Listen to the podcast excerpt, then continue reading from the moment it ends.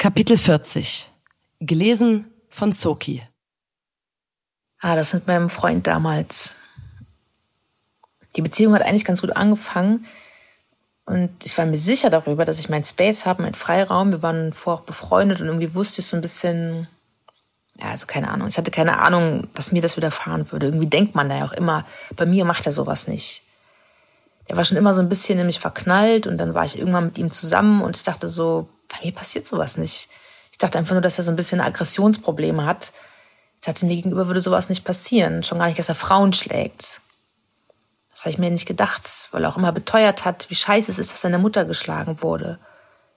Er kam halt aus so einem Elternhaus, in dem er als Kind gesehen hat, wie sein Vater seine Mutter misshandelt hat.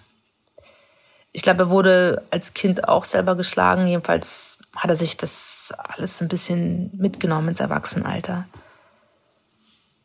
Und das erste Mal, dass er mich geschlagen hat, war, als wir bei seinen Eltern zu Hause lagen. Die waren nicht da. Ich habe dort übernachtet und wir lagen auf dem Sofa. Es war schon total spät und ich war fast am Einpennen. Auf einmal hat er angefangen, mich mit Fragen zu durchbohren. Dabei kam dann halt raus, dass er nicht mein erster sexueller Kontakt war.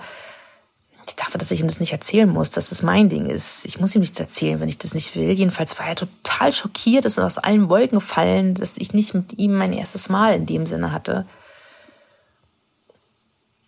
Das Ding ist, ich habe so viel verdrängt, es ist gerade echt schwer, mich gut dran zu erinnern. Ich weiß noch, ich lag auf dem Sofa und habe mich mit Fragen durchbohrt und ich hatte keinen Bock zu antworten. Ich war total müde, keine Ahnung. Entweder habe ich dann so getan, als würde ich einschlafen oder ich habe so getan und bin dann wirklich eingeschlafen.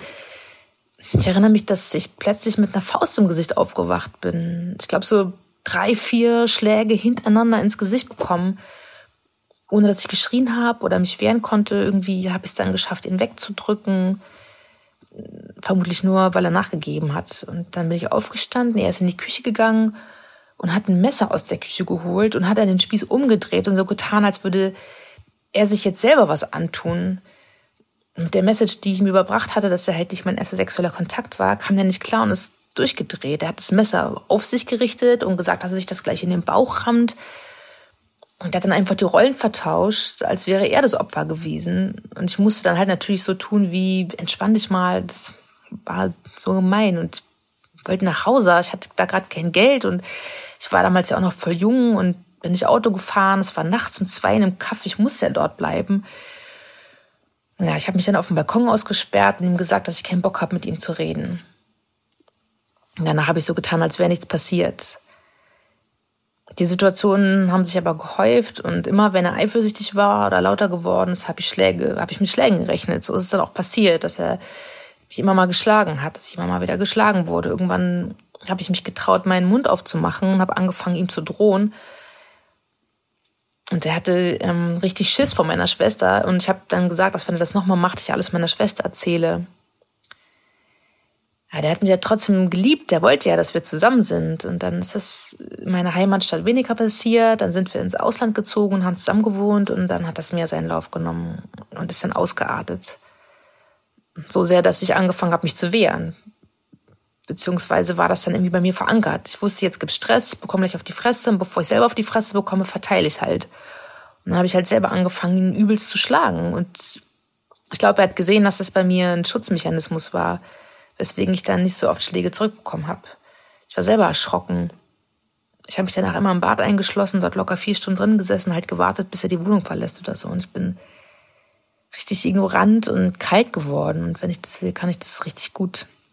Und habe ihn dann mental leiden lassen. Und ich habe mit ihm geredet und ich habe ihm gesagt, dass, er, dass es das gewesen ist, dass wir nur noch so lange zusammenbleiben, wie es nötig ist. Wegen der Wohnung. Wir konnten uns beide nicht leisten, ähm, alleine zu wohnen. Ich habe ihm gesagt, dass es vorbei ist und er nie wieder mit meiner Familie oder meinen Freunden sprechen soll. Dann habe ich noch zwei Monate mit ihm gelebt und in den zwei Monaten hat er sich richtig eingeschissen, weil ich auch ständig Besuch von meinen Geschwistern bekommen habe, die aber alle nicht wussten, dass wir nicht mehr zusammen sind. Ich habe das geheim gehalten. Ich wollte die Aufmerksamkeit nicht. Ich wollte nicht, dass jemand fragt, warum. Ja, es sind noch mehr so Sachen passiert. Ich kann mich nicht mehr so gut erinnern, weil ich viel verdrängt habe.